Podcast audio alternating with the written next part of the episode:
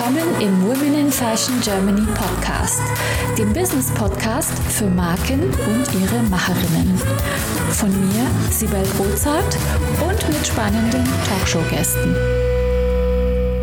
Heute zu Gast Miriam Jax. Liebe Miriam, schön, dass du heute bei uns in der Show bist. Hallo, du Liebe, ich freue mich, dass du mich eingeladen hast. Magst du uns äh, bitte erzählen, wer du bist und was du machst? Ja, ich bin, wie du schon schön angekündigt hast, Miriam Jax. Ich bin Gründerin von Jack's Beauty Line, einem vegan nachhaltigen Make-up-Brand hier aus Berlin. Und ich bin außerdem äh, seit über 17 Jahren Hair- und Make-up-Artist und war ganz, ganz viele Jahre äh, National Makeup Artist bei L'Oréal Paris und hatte meine eigenen Beauty Concept Stores.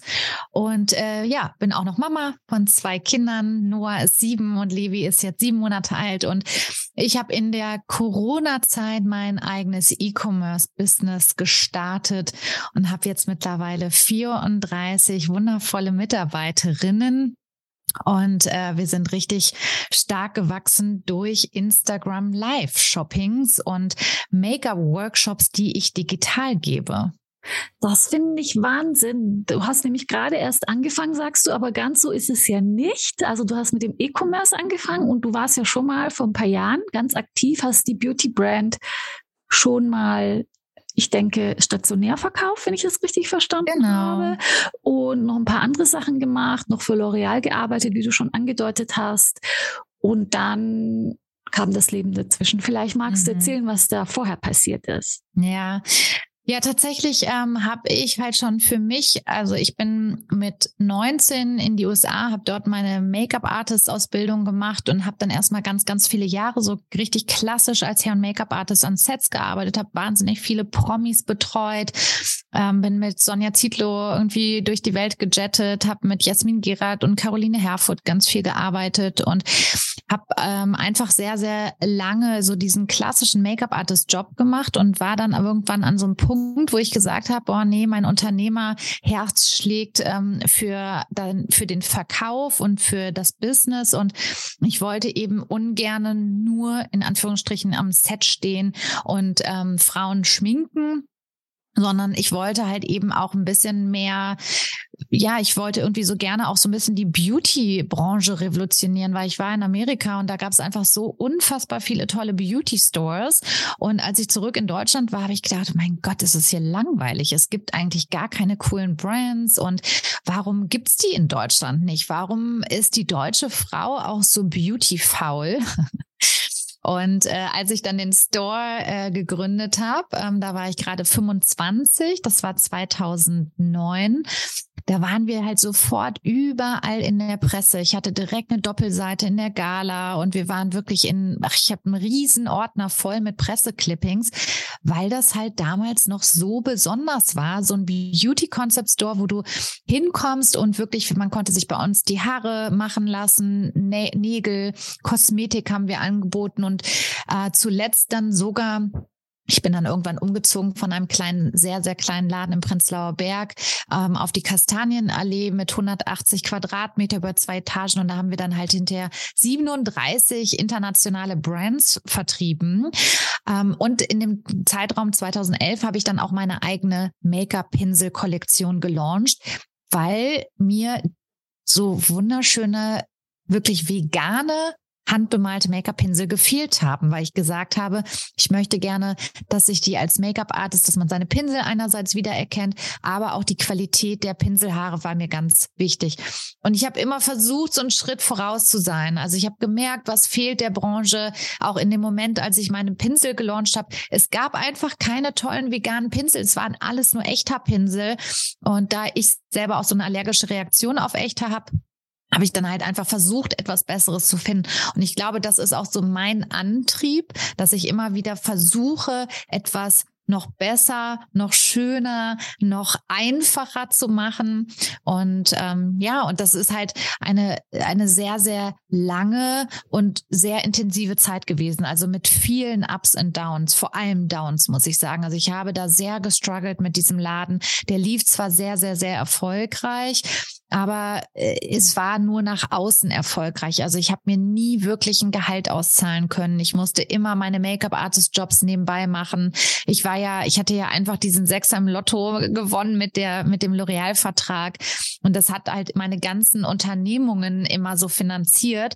Aber es hat, es kam nie zu dem Punkt, wo ich so gesagt habe, so wow, das fühlt sich richtig gut an. Hier kann ich eine Company aufbauen und ähm, ja, dass, dass ich da halt auch so, ich war immer überarbeitet. Also es war einfach immer zu viel und es kam letztendlich hinten rum, außer sehr, sehr viele gute, wichtige Erfahrungen, habe ich aber nie wirklich gut davon leben können.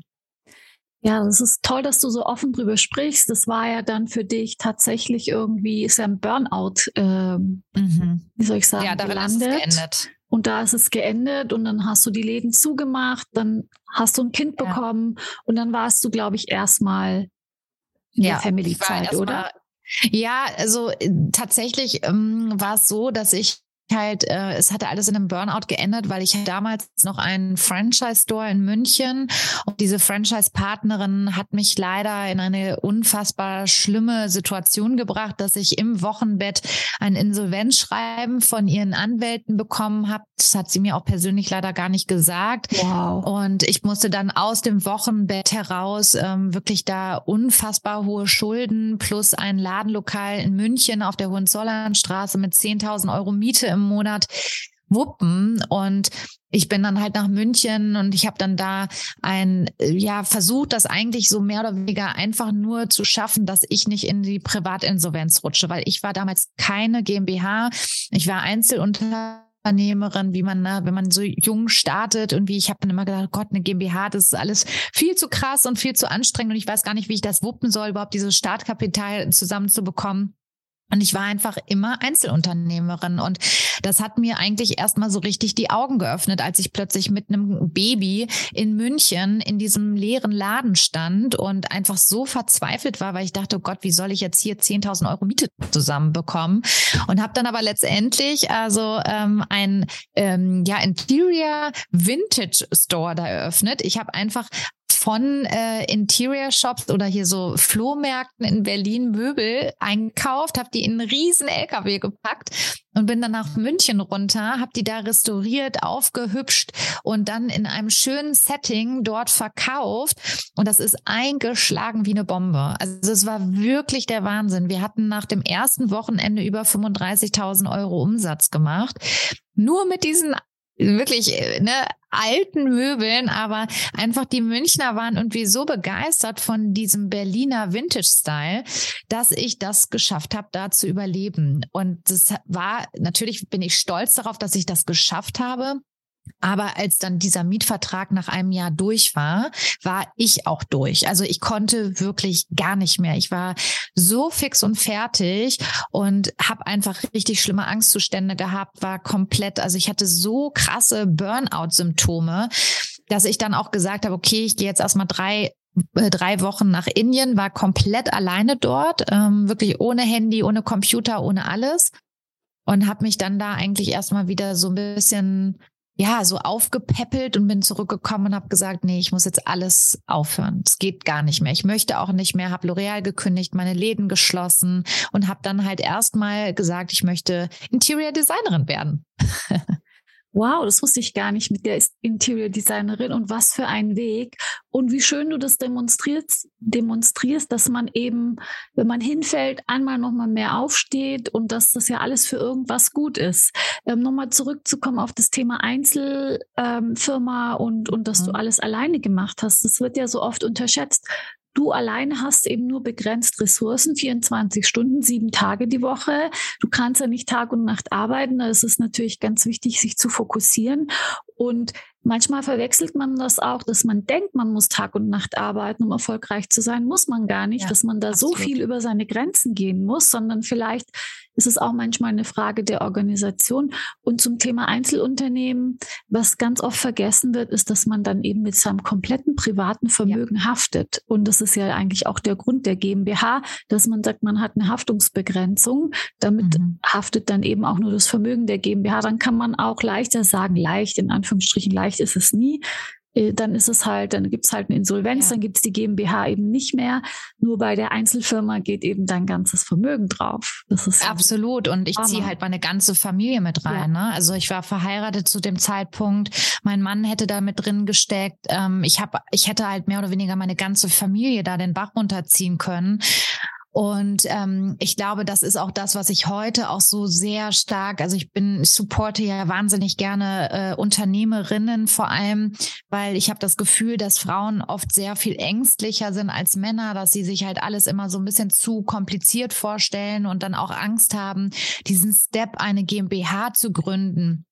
Aber ich muss sagen, also für alle, die das jetzt vielleicht nicht wissen, äh, man startet ja eine GmbH mit Minimum 12.500 Euro, die privat reinfließen müssen. Aber mit diesem Kapital kann man ja danach sofort arbeiten. Und ich glaube, das sind halt viele Dinge gewesen, wo ich mich einfach nicht richtig erkundigt habe, wo ich immer gedacht habe, oh Gott, das ist ein Ding der Unmöglichkeit, jetzt 25.000 Euro zusammenzubekommen.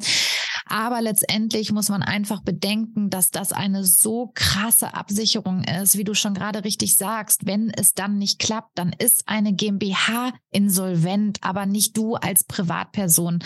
Und das finde ich halt ganz, ganz, ganz wichtig. Und das versuche ich auch immer ganz vielen jungen Unternehmerinnen mitzugeben. Auch so Thema äh, Markenschutz. Ja, das, da hatte ich auch ganz extreme Erlebnisse mit, ähm, dass sich jemand meinen eigenen Namen gesichert hat und mir den versucht hat zu verkaufen für 65.000 Euro. Und das sind immer die Sachen, wenn ich jetzt mit Unternehmerinnen spreche, ich sage immer direkt am Anfang, sicher dir die Domain, sicher dir deinen Namen, check vor allem wirklich, ob das überhaupt geht, nicht, dass du hinterher verklagt wirst. Und da gibt es so viele Dinge, die ich auf einen ganz, ganz harten Weg ge ge gelernt habe und richtig viel, ja, Geld quasi in den Sand gesetzt habe. Viele Nerven, viele Tränen sind geflossen. Ähm, und ich finde das immer ganz, ganz wichtig. Also ich finde, heutzutage gibt es ja viel mehr Möglichkeiten, sich richtig zu informieren. Es gibt so tolle Workshops. Es gibt so viele eben auch Unternehmerinnen, die auf den Social Media Kanälen und so weiter da ja auch Hilfestellung geben. Und ähm, ja, finde ich ein ganz, ganz wichtigen Punkt. Und deswegen gibt es auch Women in Fashion Germany. Ich bin ja auch so gestartet wie du, allerdings mit einem Background als äh, diplomierte Bankbetriebswirtin. Ich habe ja Unternehmen wie dich früher unter ähm, quasi äh, finanziert. Und als ich mhm. dann in diese diesen Quereinstieg gemacht habe in die Branche, habe ich eben auch gemerkt, mit diesem steigenden Kreativitätsgrad hatte man ein, hatten die Menschen einfach so einen geringeren Zugang zu diesen betriebswirtschaftlichen Themen. Und deswegen, als ich gegründet habe, äh, hätte ich mir auch so ein Netzwerk gewünscht, wo ich vielleicht mehr über diese Markenaufbaugeschichten oder E-Commerce oder Social Media gewusst hätte. Mhm. Weil ich hatte halt diesen anderen Background. Und so, so ist dann auch die Idee entstanden zu Women in Fashion Germany, dass wir uns einfach zusammentun in diesem Netzwerk und uns gegenseitig einfach ähm, unser Wissen austauschen. Also es geht um Wissenstransfer, sich gegenseitig unterstützen, Female Empowerment, Genau, und deswegen gibt's uns. Und Ganz ich freue mich, wenn du nächstes das Mal auch mal bei unserem Event dabei mhm. sein kannst. Das würde mich sehr, sehr freuen. Sehr gerne. Und deswegen gibt's auch diesen Podcast als, Kommun äh, als digitalen Kommunikationskanal. Einfach, dass wir uns diese Geschichten erzählen und voneinander lernen und uns oder uns inspirieren lassen. Sehr schön, dass du Ganz toll. Teil von mhm. uns bist. Jetzt mhm. warst du schon in allem, Ja, bitte. Ich wollte nur noch eine ganz kurze Sache noch abschließend dazu sagen, weil ich finde das so toll, dass du das halt so öffentlich machst und dass du dir die Zeit nimmst, was ja auch nicht selbstverständlich ist, da auch anderen Menschen halt quasi deine Story zu teilen oder auch von anderen Menschen. Und ich glaube, das ist auch das, was in Deutschland immer noch sehr ja, sehr hinterher ist, dass man einfach offen und ehrlich redet und dass man keine Angst hat vor, vor, vor dem Scheitern, vor Fehlern machen, weil ich glaube einfach, wenn wir keine Fehler machen, wenn wir nicht mal scheitern und so weiter, wir können gar nicht gute Geschäftsmenschen sein. Ich glaube, es ist einfach, also meine das war einfach für mich so eine wichtige Schule. Ja, ich habe niemals BWL studiert, ich habe kein E-Commerce gelernt, ich habe einfach in dem Bereich war einfach Make-up-Artist und Hairstylistin und diese Erfahrung muss man, glaube ich, machen und jetzt einfach von Menschen wie dir da so eine Hilfestellung zu bekommen oder einfach auch einen Ort zu haben, wo man sich austauschen kann, ist ganz, ganz, ganz wichtig. Und du hast wahrscheinlich einiges da auch gesehen, was in Amerika anders läuft in dem Bereich, weil dort dort ist es ja gar nicht so schlimm hinzufallen. Man steht einfach nochmal auf und es ist auch gar nicht so schlimm, seine Experiences zu teilen. Und das ist auch so was, was ich gesehen habe in den Jahren, in denen ich immer mal wieder in Amerika war, dass man einfach mit diesen Themen viel offener umgegangen ist. Das ist bestimmt auch nochmal so eine Sache, die du dort ja. erlebt hast in deiner Zeit. Und da gibt's ja auch diese Fuck-Up-Nights. Das sind ja diese Abende, wo sich Leute gescheiterte äh, Unternehmer vorne hinstellen und ganz genau erzählen, warum sie gescheitert sind. Das heißt ja, ja nicht, dass sie nicht äh, weiterhin erfolgreich sind. Im Gegenteil, die teilen das und dann machen sie weiter und dann machen sie was Neues und machen den Fehler einfach nicht nochmal.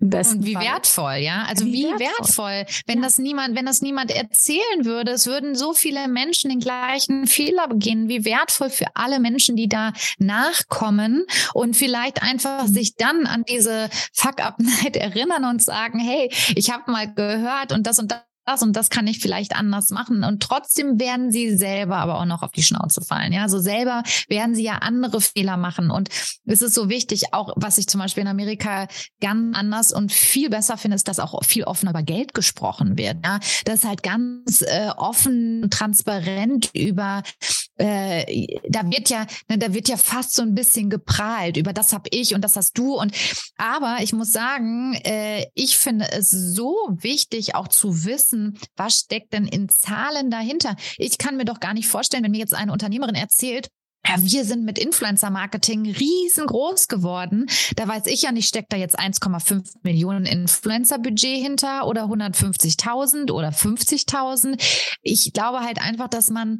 sowas auch ganz offen und ehrlich erzählen muss, damit man überhaupt daraus lernen kann und dass man und vor allem, was ist denn daran schlimm? Also was ist denn, ne, ist es doch äh, total absolut okay, auch offen und ehrlich über solche Sachen zu sprechen. Aber ja, sehen Deutsche oft anders, finde ich. Da haben wir noch einen langen Weg oder einen weiten Weg, sage ich. Wir sind auf dem Weg dahin, glaube ich, aber noch nicht ganz. Es gibt ja mittlerweile gerade oder gerade aktuell in der Presse wieder so einen Rechtsstreit, dass eine Frau in der gleichen Position wie ein Mann jetzt irgendwie weniger verdient und dann vors Gericht zieht und dann den Fall gewinnt, weil man und solche Geschichten eben, die, die gab es ja früher gar nicht, weil man einfach gar nicht drüber gesprochen hat.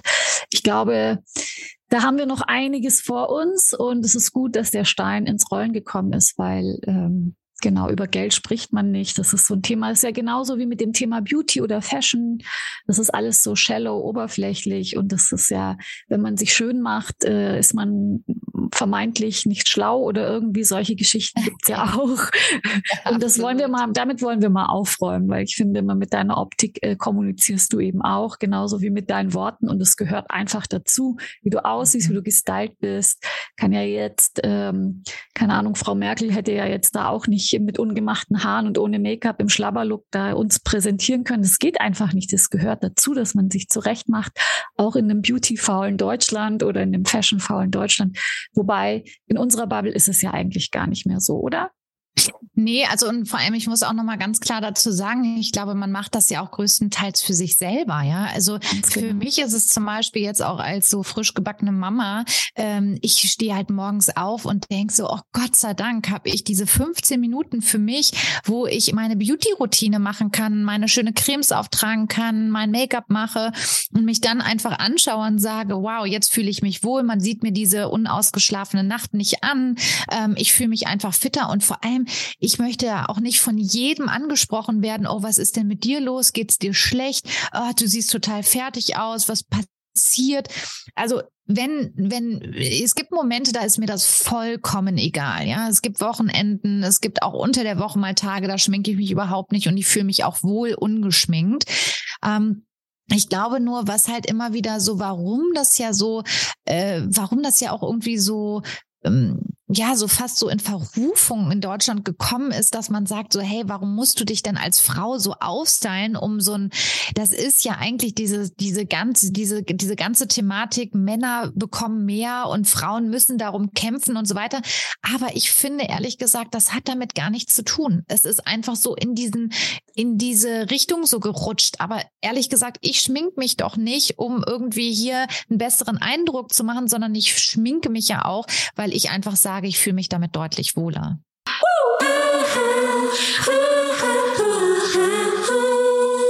Möchtest auch du mit deinen vorhandenen Potenzialen, Fähigkeiten und Kenntnissen deine unverwechselbare Marke im Fashion- und Lifestyle-Segment aufbauen?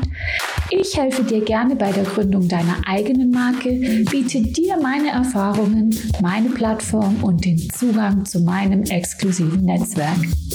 Triff jetzt deine Entscheidung und vereinbare dein kostenfreies Vorgespräch mit mir auf womeninfashion.de slash mentoring. Ganz genau. Und ich möchte nochmal zurückkommen auf dein, auf die Zeit, wo du deinen äh, Laden geschlossen hast in München, weil das schien dir ja ganz gut gelungen zu sein, mit den Möbeln da was aufzubauen, zumindest übergangsweise. Dann warst du in Indien und dann bist du zurück ins Business Glück, allerdings mit dem, was dir am Herzen liegt, mit deiner, mit deiner äh, Beauty Line. Vielleicht magst du erzählen, was dann ja. passiert ist. Ja, gerne. Ja, weil das ist echt eine spannende Geschichte. Also ich mache einfach, also mein Job ist einfach so meine Berufung und ich mache einfach das, wonach mir ist. Ich bin immer nicht so geldgetrieben. Also ich bin niemand, der sagt, oh, ich muss jetzt zum Beispiel den L'Oreal-Vertrag behalten, weil der bezahlt mir so viel Geld, sondern ich wirklich gehe in mich. Fühlt sich das noch gut an, der National Make-up Artist von L'Oreal Paris zu sein? Fühlt es sich gut an, am Set ihres Berben zu schminken und einfach nur dazustehen und ein eine Puderdose in der Hand zu halten oder möchte ich nicht mehr bewirken? Und ich mache das, wonach mir mein, so, so, was mir mein Herz sagt. Und ich bin damals halt, wie gesagt, durch diese inspirierende Zeit in München, ähm, wo ich dann diese, dieses wirklich, also ich habe schon immer eine wahnsinnige Leidenschaft für Interior Design gehabt. Aber das hat mir da nochmal so richtig gezeigt, hey, vielleicht ist das auch etwas, was dein beruflicher Weg ist. Und auch nach wie vor, auch jetzt, wo ich wieder komplett in der Beauty bin, habe ich das Gefühl, irgendwann wird es mich auch nochmal zurück in das Interior Design führen. Aber es kam ja dann Corona. Und es gibt alle Jobs, also ich hatte Aufträge, um ein ganz tolles Restaurant in Berlin einzurichten, Privathäuser. Also es war, es hat sich relativ schnell rumgesprochen. Und dann kam Corona und es ist alles weggebrochen. Und meine Geschäftspartnerin heutige Geschäftspartnerin, damals war sie tatsächlich eine Mitarbeiterin von mir, hat meine Pinsel immer weitergeführt. Die handbemalten Make-up-Pinsel von Jack's Beauty Line, die waren jetzt in über 130 äh, Offline-Stores ähm, platziert. Und sie hat einfach immer gesagt, Mensch, das darfst du nicht aufgeben. Das ist so toll, was du da geschaffen hast. Und als dann Corona kam und wir hatten zu dem Zeitpunkt äh, nebst ihr und mir zwei Mitarbeiterinnen, habe ich einfach gesagt, das kann jetzt nicht sein. Ich habe jetzt Corona durchgehalten. Ich habe äh, nee, nicht Corona, ich habe jetzt die Insolvenz geschafft. Ich habe das jetzt irgendwie alles äh, äh, ne, hinbekommen. Jetzt kann es nicht sein, dass Corona mir das irgendwie das letzte bisschen noch irgendwie unter den Füßen wegzieht. Und dann habe ich halt wirklich gesagt, okay, ich setze mich vor die Kamera und ich verkaufe sehr gerne. Und ich glaube auch, das ist einer meiner Stärken, andere Menschen in meinen Bann zu ziehen und sie von Produkten und schönen Dingen zu überzeugen. Und dann habe ich das halt gemacht, indem ich mit anderen Influencern auf deren Accounts, die natürlich deutlich mehr Follower hatten als ich, ähm, live gegangen bin und diese Maker-Workshops gegeben habe und einfach gezeigt habe, wie man mit minimalsten Mitteln ähm, sich aufhübschen kann und äh, die ne, nicht durch nicht geschlafene Nacht verschwinden lassen kann. Und das ist tatsächlich eingeschlagen wie eine Bombe. Wir hatten ja am Anfang nur Pinsel und äh, die Pinsel haben wir dann wahnsinnig gut verkauft. Das war dann auch so unser Startschuss. Aber wir haben dann auch ganz schnell gemerkt, ja, aber was machen wir denn? Die, die kaufen einmal die Pinsel und unsere Pinsel halten bei guter Pflege ein Leben lang. Muss keiner nachkaufen, ja. Also du kaufst sie einmalig. Und dann haben wir halt irgendwann nach und nach gesagt, okay, es wäre doch wirklich total schön, wenn man so seine eigenen Produkte hätte. Ähm, einfach auch, weil ich genau weiß, was sich eben die Frauen wünschen. Sie wollen wie ungeschminkt aussehen, einen schönen glowy Teint haben das alles natürlich ist und es muss vor allem unkompliziert sein. Und deswegen habe ich dann angefangen, meine eigene Linie zu entwickeln, eine Hybrid-Kosmetik, das ist Pflege und Make-up in einem. Und äh, das haben wir mit einem ganz tollen, ähm, ja, traditionellen Familienunternehmen hier in Berlin umgesetzt. Also ich bin wirklich tatsächlich auch richtig selber im Labor. Ich entwickle alles selber vom Scratch. Also das ist nicht White Labeling, wo wir einfach nur unser Logo draufpacken, sondern ich stehe wirklich im Labor, zeige die und die Rezeptur Rezepturen finde ich toll, das Finish soll es sein. Und äh, ich bin einfach diesem, unserem Make-up-Produzenten einfach so dankbar, dass er diesen Weg mit uns gegangen ist und auch die Corona-Zeit, wo bei ihm auch alles weggebrochen ist, äh, mit uns dieses wunderbare Brand geschaffen hat. Das ist ja auch so ein Glücksgriff, dann auch so einen Lieferant zu finden. Wie habt ihr euch gefunden? Also tatsächlich, dadurch, dass ich natürlich so krass viele Jahre in der Branche gearbeitet habe, ich kenne ja fast jeden in der Branche und wusste dadurch halt eben auch, okay, ähm, äh, mit denen kann man das vielleicht machen. Ähm, Creolan ist, ist der Hersteller, die kennst du vielleicht von Film und Fernsehen. Die machen halt in erster Linie richtig so Theater-Make-up, ne? Äh, so, so On-Stage-Make-up, Filmblut, falsche Nasen, Bärte und Co. Also sie sind alles andere als auf Naturkosmetik, was ich jetzt gerne machen wollte, für spezialisiert. Aber wir haben einen ganz, ganz tollen Mittelweg gefunden, weil ich war auch immer schon so, dass ich gesagt habe, ich möchte halt die tollsten und cleansten Inhaltsstoffe haben. Aber ich möchte mir halt auch, ich möchte halt auch eine gewisse Performance, ich möchte gewisse Farben haben und nicht immer ist reine Natur immer unbedingt das Beste. Also zum Beispiel, wenn es jetzt schon alleine zu einem roten Lippenstift kommt, muss ich ganz ehrlich sagen, habe ich dann lieber einen veganen Lippenstift, der nicht mit tierischen äh, Farbpigmenten hergestellt wird, sondern lieber einen synthetischen Stoff, der mir nicht wehtut, aber halt eben dann auch, ja, wie gesagt, keine tierischen Farbpigmente sind. Und deswegen haben wir uns halt eben für vegan entschieden. Und ich muss sagen, es ist schon ein krasser also wir haben so viel überarbeiten müssen, auch jetzt wieder. Wir sind ständig ausverkauft. Wir müssen ständig auch Dinge neu überarbeiten, Rezepturen verbessern, weil sie es ja auch zum ersten Mal als Hybridkosmetik so entwickelt haben, ja. Aber ich finde das immer einen ganz spannenden Weg. Und ich muss auch immer sagen, auch hier wieder, ne, diese Learnings sind halt auch so wichtig, dass man die macht.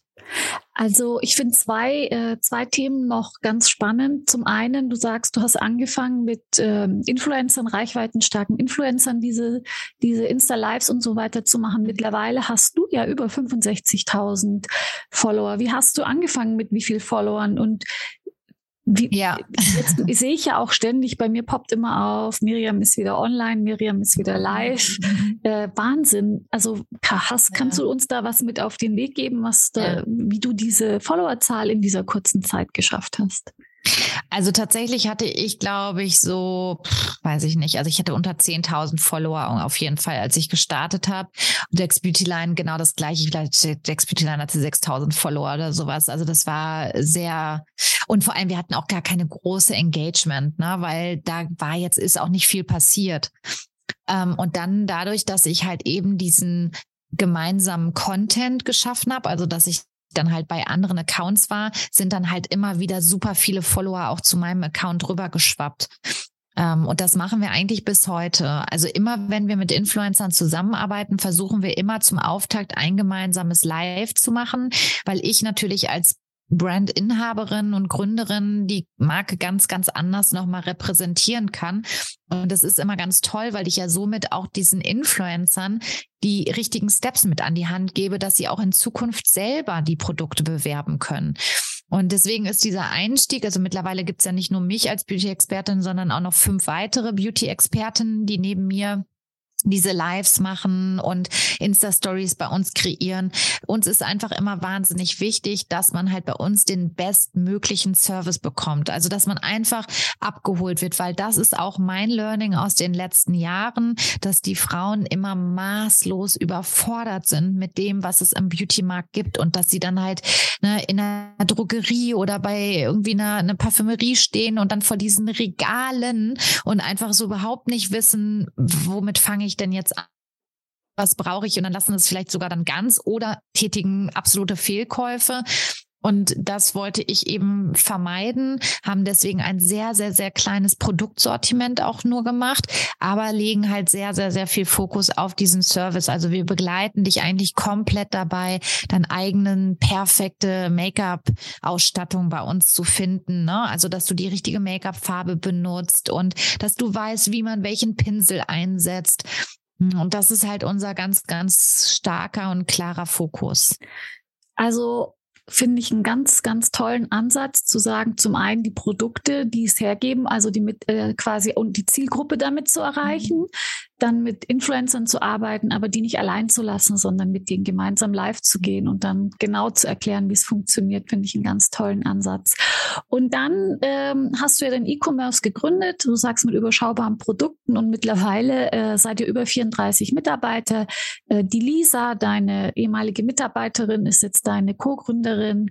Vielleicht kannst du da noch so ein bisschen mhm. erzählen, wie, ja. wie ihr das geplant habt zusammen und vielleicht hat ja die Lisa so ergänzende Skills zu deinen, die euch dann so gematcht haben und wie habt ihr dann, habt ihr dann losgelegt? Habt ihr ein Moodboard gemacht und gesagt, künftig machen wir jetzt das und auf geht's, los geht's und habt das genauso vorgezeichnet und so kam es dann oder wie war der Weg dahin? Ja, nee, tatsächlich gar nicht. Also da war keine Strategie hinter gar nichts. Das war wirklich einfach nur ein Instinkt. Wie können wir überleben am Anfang?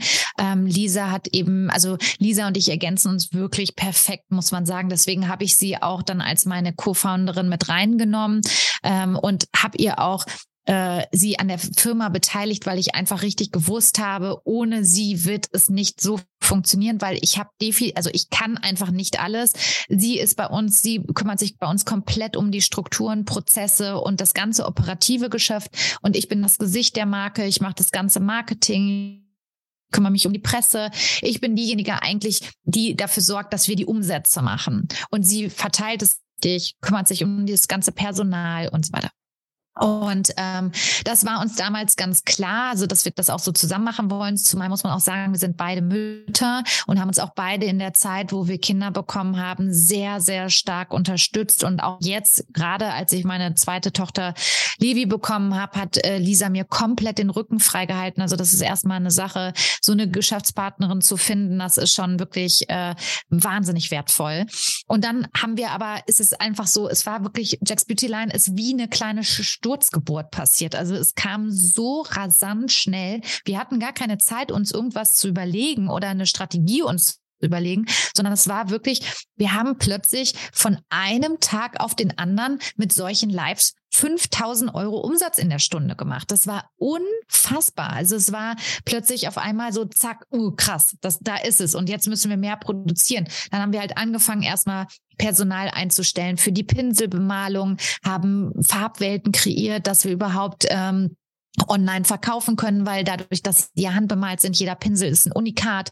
Wir mussten uns also dafür natürlich schon Dinge überlegen, wie können wir besser online verkaufen. Aber dann, als es mit den Make-ups anfing, da wusste ich schon ganz, ganz, ganz genau, was ich mir genau vorstelle, ähm, wie die Range aussehen soll. Der Name, den gab es. Wir haben relativ schnell viele Leute eingestellt. Wir waren zu Anfangs so ungefähr zehn Leute. Und dann war das äh, vor zwei Jahren jetzt genau, da haben Lisa und ich wirklich na, hier bei mir in Köpenick einen riesen Spaziergang gemacht zusammen und haben uns wirklich überlegt, okay, was wollen wir? Wollen wir groß werden? Wollen wir wirklich viele Mitarbeiter haben? Wollen wir eine Million Company werden? Oder sind wir nicht auch gerade total fein damit, dass man halt so, keine Ahnung, 100.000 Euro im Monat Umsatz macht? Das ist schon alles super. Aber wir haben dann irgendwie beide gesagt, ach, das wäre schon toll oder es wäre schon irgendwie richtig cool, so eine eigene Firmenphilosophie aufzubauen, vielleicht auch ein Vorbild in der Branche zu sein. Wie kann man halt eben Familie und Beruf unter einen Hut bekommen? Wie kriegt man die Work-Life-Balance irgendwie ordentlich in der Company hin und trotzdem erfolgreich zu wachsen und auch dazu noch nachhaltig? Das war uns immer ganz, ganz wichtig. Und das ist uns, glaube ich, wirklich gut gelungen, weil wir sind komplett gebootstrapped. Also wir haben keine Kredite. Wir sind komplett, wir finanzieren uns komplett aus unserem Cashflow und haben jetzt das letzte Jahr mit 6,1 Millionen abgeschlossen. Oh, ich und gratuliere. Halt Wahnsinn. Das ist der Wahnsinn. Ja, es ist also vor allem, wenn du bedenkst, dass wir davor das Jahr hatten wir 1,3 Millionen Umsatz, aber das war ja dann maßgeblich nur die Pinsel und dann im Oktober haben wir Make-up gelauncht und und dann jetzt auf 6,3, das ist halt, das ist Wahnsinn. Ne? Und das halt ohne Investoren, ohne dass wir, also keiner von uns hat sich zu Tode gearbeitet. Ne? Uns geht's allen gut. Viele von uns sind auch Mütter, ähm, viele arbeiten auch nur in Teilzeit. Und ich finde, das ist halt einfach das, was mich wirklich stolz macht. Ja, wo ich echt sage, in der heutigen Zeit, wo so viele Companies so strugglen, so viele Investoren mit drin haben, die jetzt gerade durchdrehen, weil die Zahlen nicht mehr stimmen, ähm, finde ich es total toll, dass wir das schaffen,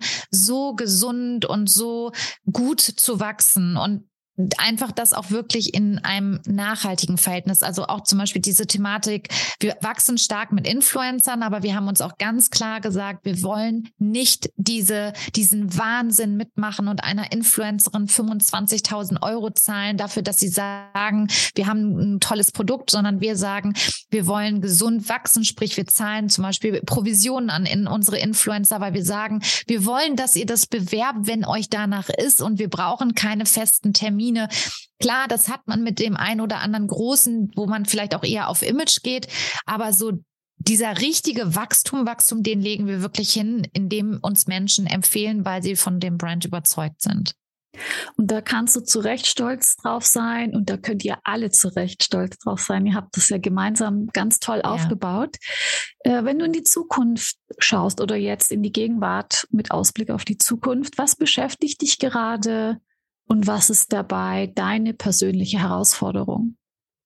Die größte Herausforderung ist tatsächlich dieser schnelle Wachstum, dass äh, man halt oft, also ich versuche halt äh, in Maßen zu arbeiten, ne, dass man halt einfach merkt, so wow, man könnte jetzt noch so viel mehr machen, man könnte noch das und das und das. Und das ist ja halt immer genau mein Struggle gewesen. Ich liebe es zu arbeiten. Äh, ich, ich finde, es gibt so krass tolle Möglichkeiten, sich so auszuleben und sich da aber zu zügeln. Das ist meine größte Herausforderung. Nicht immer alles gleichzeitig zu wollen, nicht zu schnell, nicht zu viel gleichzeitig.